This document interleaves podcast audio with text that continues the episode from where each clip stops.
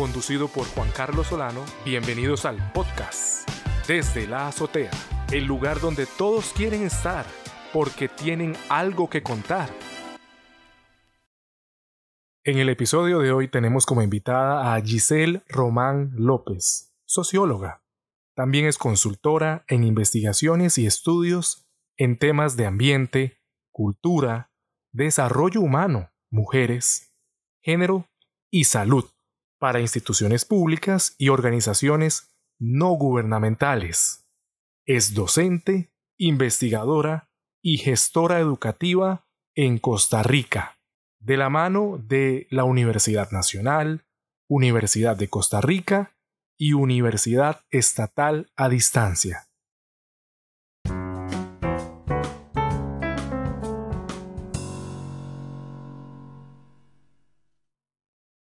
Bienvenida, profesora. Hola, muchas gracias por la invitación, Juan Carlos. Es un gusto y un placer. Muchas gracias.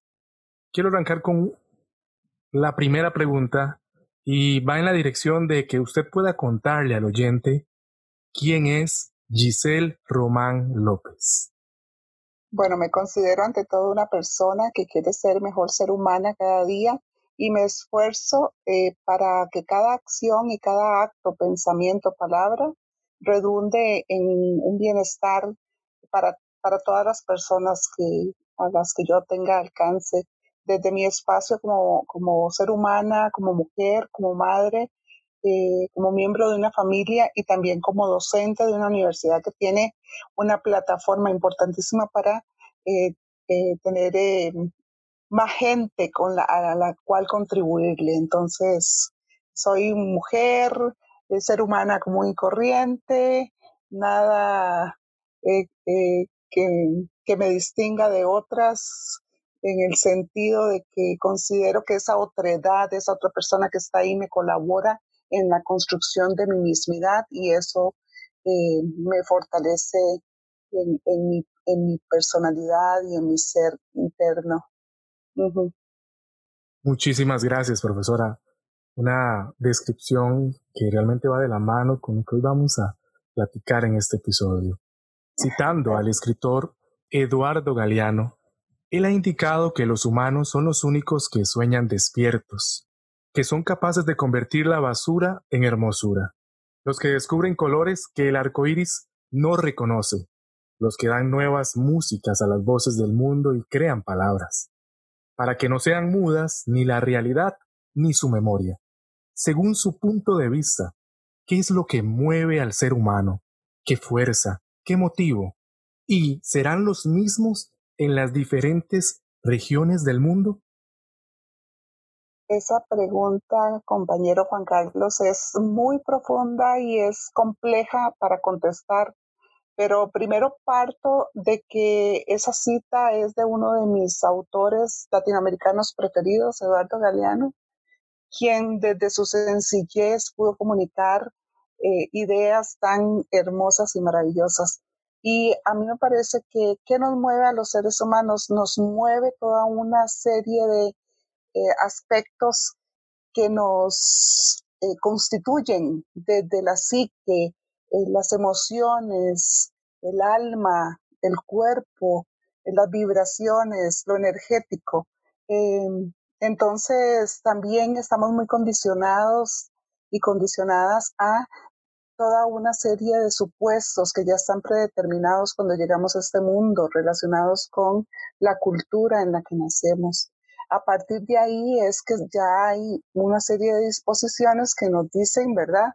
Y nos van definiendo como un perfil y una identidad social, pero al mismo tiempo somos parte de un grupo familiar en el que también vamos construyendo nuestra propia identidad individual. Entonces nos movemos en esas dos dimensiones de, lo público, lo privado, eh, contextualizado y a partir de ahí es que nos, va, nos vamos conduciendo por, por una hoja de ruta que nos permite decir, bueno, cuáles son las, eh, los motores, los propulsores que me llevan a mí a, ¿verdad?, estar en esta vida, qué quiero en esta vida, cuál es mi posición en esta vida. Entonces va a depender, ¿verdad?, como somos seres sociales va a depender eh, ese posicionamiento y ese pensar, ese actuar, esa praxis va a depender del el lugar que yo estoy ocupando. Pero también tenemos la posibilidad de construirnos, ¿verdad? En autonomía. Es muy importante esa autonomía que nos permita desarrollar nuestro propio ser como un ser original y tomar nuestras propias decisiones y crear nuestros propios proyectos de vida, sin perder de perspectiva que nos movemos en esa dimensión social, ¿verdad? Somos seres sociales ante todo. Y eh, en cada cultura, pues cada cultura va a influenciar eh, ese sentido de la vida. Y como decía el famoso escritor Víctor Frankl en, su libro El hombre en busca del sentido de la vida, eh, es eso, es encontrarle un sentido a la vida. Eh, es preciso, no importa las circunstancias que estés viviendo, es preciso tenerle ese sentido a la vida, porque sin el sentido de la vida no, no podemos movernos, estamos como en un estancamiento. Y bueno, y él parte de la experiencia de los campos de concentración, donde él estuvo prisionero, imagínense, y a partir de esa experiencia tan dolorosa.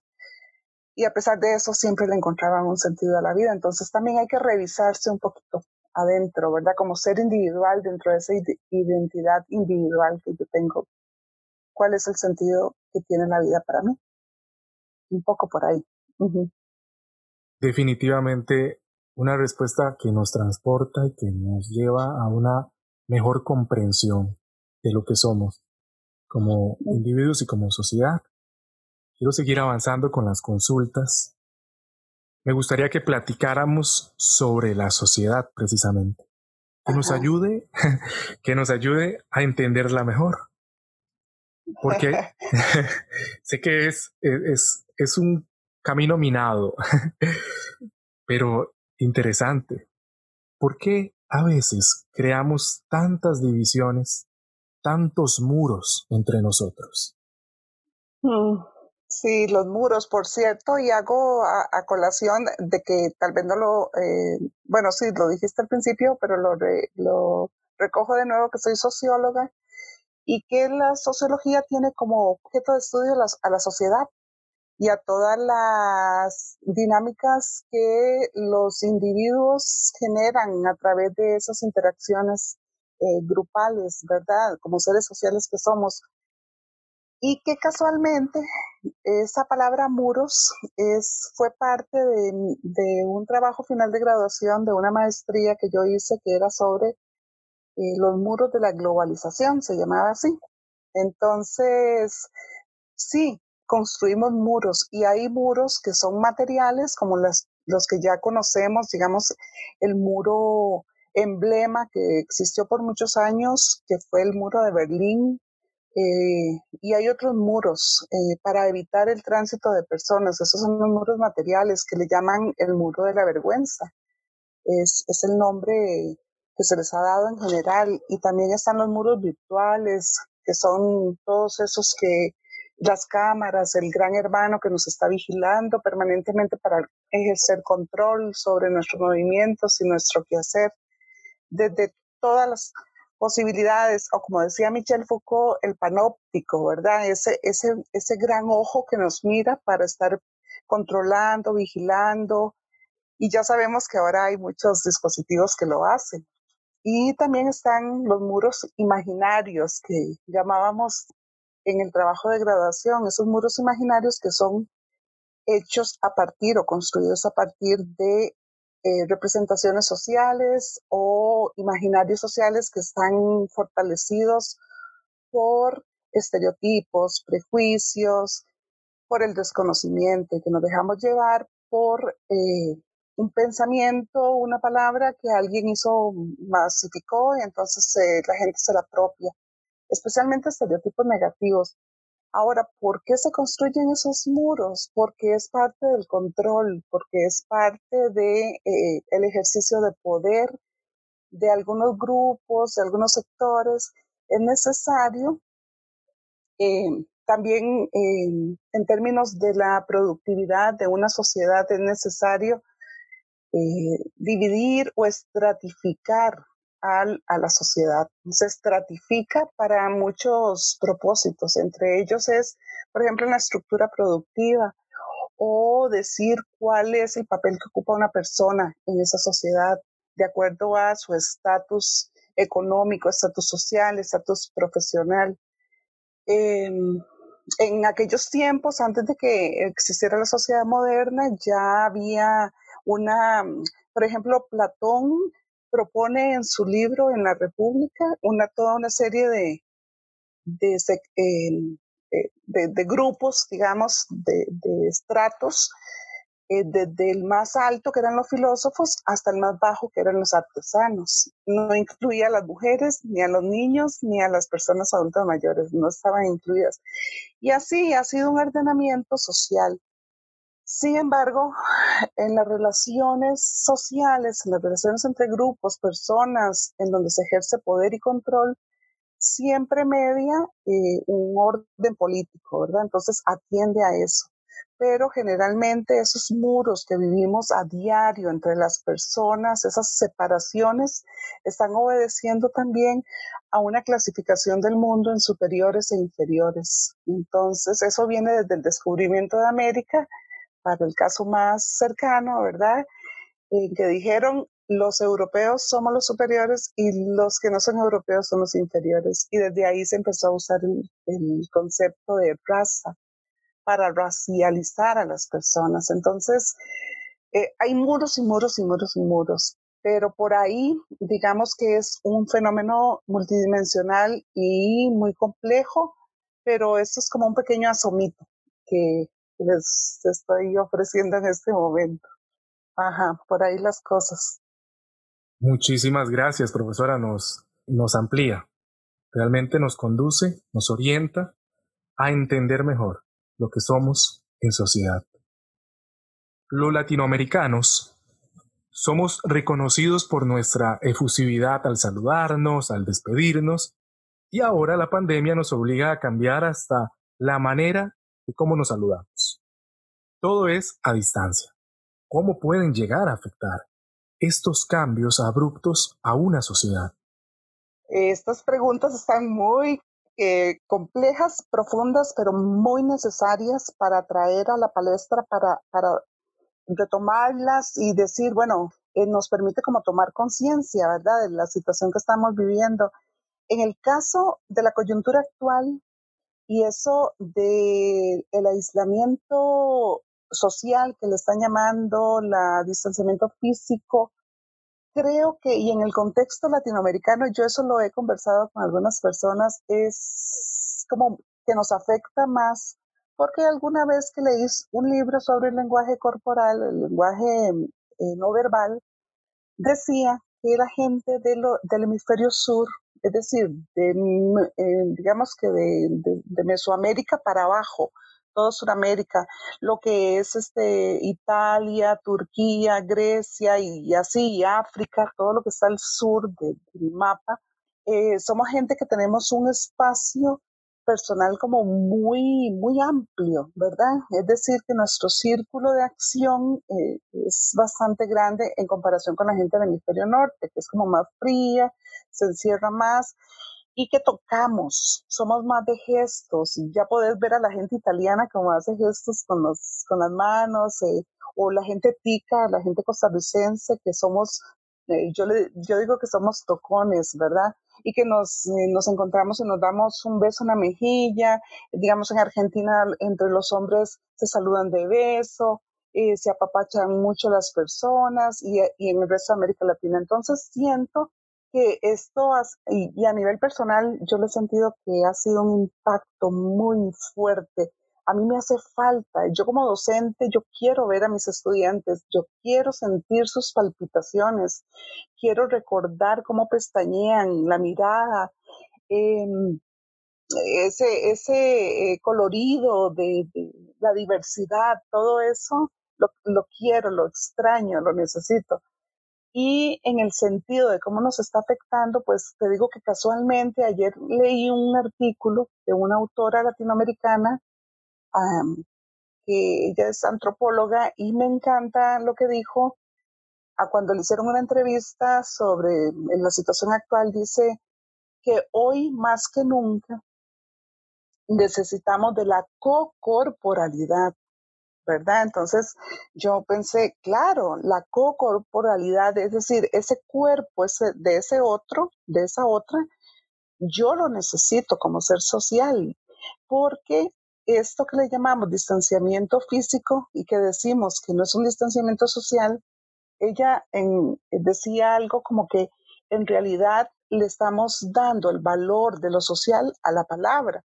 Es decir, que no importa que físicamente no nos estemos viendo, pero como nos podemos comunicar a través de la palabra, por teléfono, por audio, por, por, este, por este medio, por cualquier plataforma de teleconferencia, entonces consideramos que no hay aislamiento eh, social, pero entonces hace referencia a sociedades en donde la palabra no es el código más importante para comunicarse. Hay comunidades indígenas donde eh, la gente se comunica a través del silencio.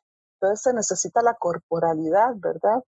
Es la, la, creo que nos afecta también en términos de que nos está enajenando de toda nuestra vida social, de esa identidad social que tenemos.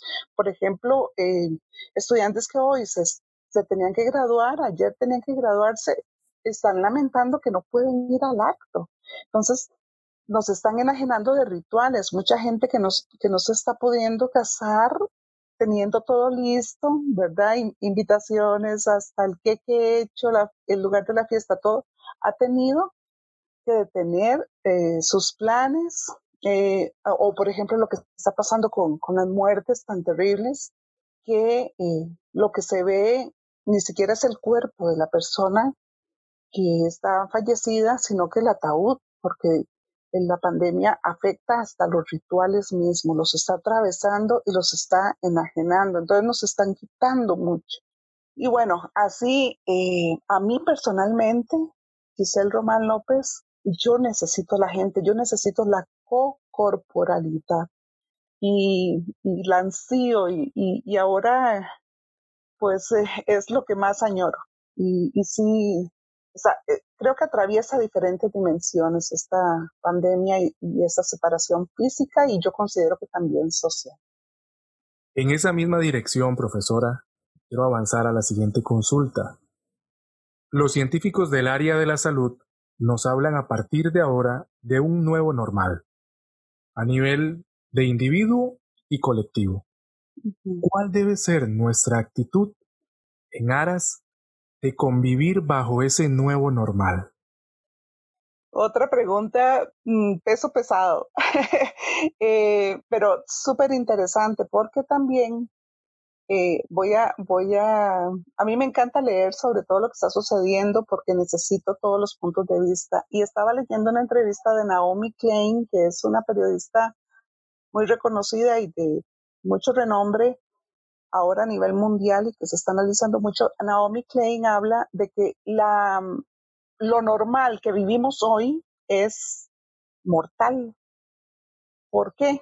porque esta normalidad que estamos viviendo, digamos, previo a la pandemia, es una normalidad que está fundamentada en políticas o necropolíticas, son políticas económicas que están, mm, en vez de fortalecer o llevar a la vida, resaltar la vida, están llevando a la muerte, porque hay recorte en gasto social, porque hay gente que si no tiene acceso a seguro eh, simplemente no se le atiende en los hospitales o se tira fuera si su tarjeta de crédito no tiene fondos, eh, etcétera. Podríamos poner muchos casos. Entonces, lo que la situación actual está dejando en evidencia es la gran desigualdad social que hay por la acumulación desigual de la riqueza en el mundo, que lo que hace es y excluir. Y como dice Eduardo Galeano, que parece que a los dos nos encanta Galeano, eh, entonces ese, esos grandes sectores de población se van saliendo del sistema y ese sistema eh, excluyente los convierte en los nadies, que es un eh, epíteto que él les dio, los nadies, cuando sucedió la crisis en Argentina, recuerdo. Em, entonces, ¿qué es lo normal? o cuál va a ser esa nueva normalidad. Creo que todo va a depender de la revisión que nos hagamos como seres individuales, como seres colectivos, de lo que estamos viviendo actualmente y de qué fue lo que se nos quitó de esa normalidad o qué estamos tomando conciencia de lo que era esa normalidad si volvemos a ver pre-pandemia, ¿verdad? Ah, bueno, que ya no puedo ir al cine, que ya no puedo hacer esto, que ya no puedo ir a la tienda a comprarme. Eh, y, y qué me hacía falta en esa normalidad? Entonces se propone, o yo pienso que se podría plantear una revisión de esa humanidad que nos ha sido despojada por ese sistema cargado de esas eh, necropolíticas, ¿verdad? Y que nos ha convertido más en consumidores que en seres humanos con una carga afectiva, de ternura, de placer, de disfrutar las cosas más chiquititas de la vida, los detalles. Creo que ahora está la oportunidad para eso, porque hoy oí a alguien que decía, que él estaba contento porque se había enterado a través de, del Facebook o Instagram de mucha gente antes de la pandemia que no sabía cocinar y hoy ya saben hacer unos postres maravillosos y unos platos riquísimos. Entonces, yo creo que están floreciendo cosas maravillosas en cada persona y, y, y el asunto, como decía José Saramago, mi, uno de mis escritores preferidos también, es tomar conciencia. El cambio necesita, primero que todo, tomar conciencia. Entonces creo que es una gran oportunidad para poder hacer esa mirada y tomar distancia y decir, bueno, ¿cuál es la normalidad? ¿Cuál era la normalidad antes? ¿Cuál era mi posición en esa normalidad? ¿Qué está sucediendo hoy y qué quiero que suceda mañana, post pandemia? Y aunque vamos a seguir cargando ahora esa situación del virus, porque eso no va a desaparecer, pero entonces revisarnos como individuos y revisarnos como personas pertenecientes a una sociedad que queremos que sea una mejor sociedad. Muchas gracias, profesora. Realmente nos transporta a un proceso de, de autorreflexión, de conciencia. Y quiero seguir avanzando quiero hablar de eso, de la conciencia. Hoy somos más conscientes de la necesidad del otro.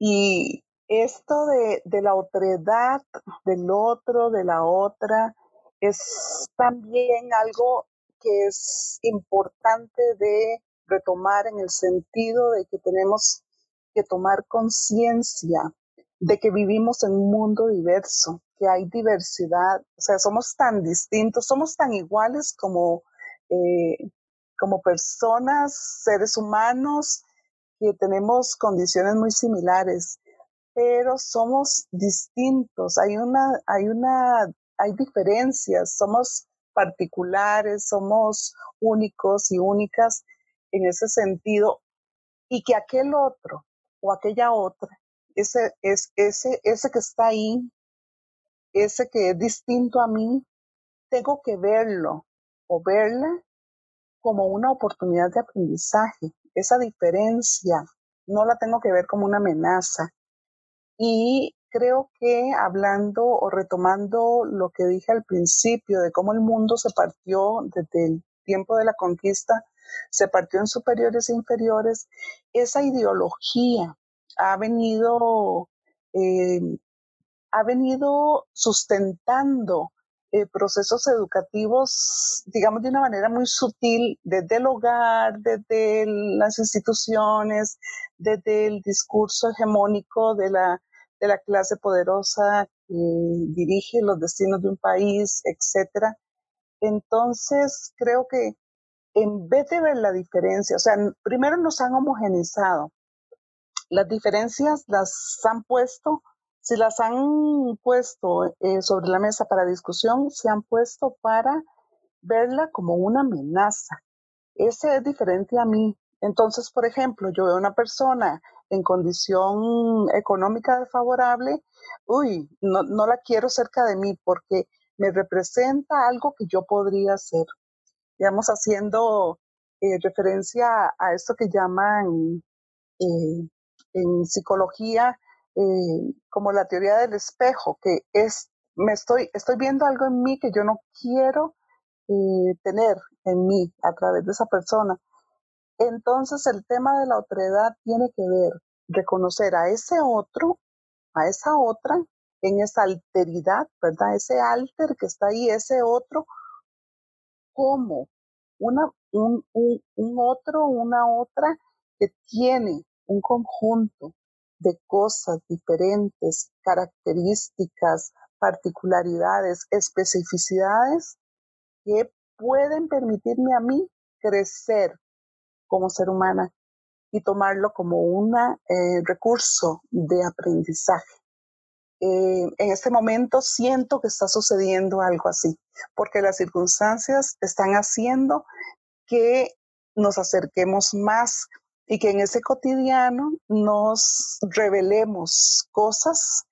Por ejemplo, eh, yo con mi hija no había pasado cotidianos, a pesar de que vivíamos juntos, pero ella en su mundo laboral y yo en el mío, y ella en su mundo de joven y yo en el, mío de no tan joven, eh, teníamos mundos separados. Ahora, el hecho de estar las dos haciendo teletrabajo en la casa nos ha permitido conocernos y descubrirnos después de tres décadas de, estar conviviendo juntas, ¿verdad? Entonces es como la gran oportunidad, siento yo, para acercarnos más a ese otro y a esa otra. Pero como dije anteriormente, debemos tomar conciencia, porque para hacer la transformación, el cambio, hay que tener conciencia, porque si no nos pasa, nos entra por un oído y nos sale por el otro.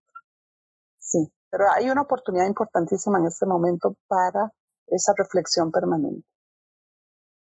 Maravillosas palabras. Estoy convencido de que todos los oyentes están escuchándonos ahí desde sus hogares, sus automóviles, ahí con sus audífonos puestos, eh, sus equipos de sonido, su computador. Están captando y están alimentándose, enriqueciéndose de esta grandiosa conversación.